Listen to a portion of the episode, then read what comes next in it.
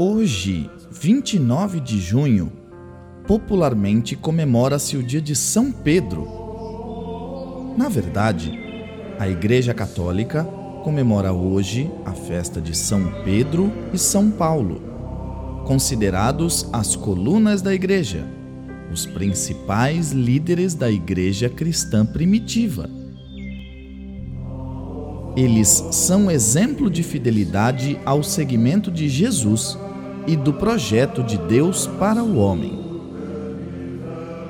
Pedro, que tinha Simão como primeiro nome, era irmão do apóstolo André. Pescador, foi chamado por Jesus para segui-lo. Tanto São Pedro quanto São Paulo padeceram em Roma, sendo considerados fundadores da Igreja.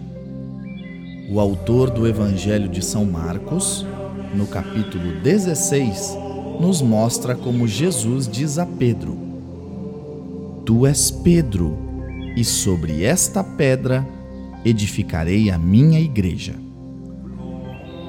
Assim, ele é considerado o primeiro Papa, tendo um pontificado de 37 anos.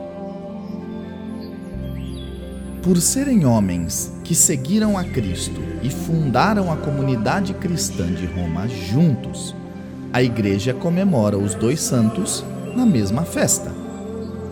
Santo Agostinho, em um sermão no ano de 395, expressou que São Pedro e São Paulo, abre aspas, na realidade, eram como um só embora tenham sido martirizados em dias diferentes, deram o mesmo testemunho.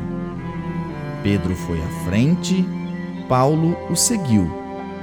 Celebramos o dia festivo consagrado para nós pelo sangue dos apóstolos. Amemos a fé, a vida, os trabalhos, os sofrimentos, os testemunhos e as pregações destes dois apóstolos. Fecha aspas. São Pedro e São Paulo, rogai por nós.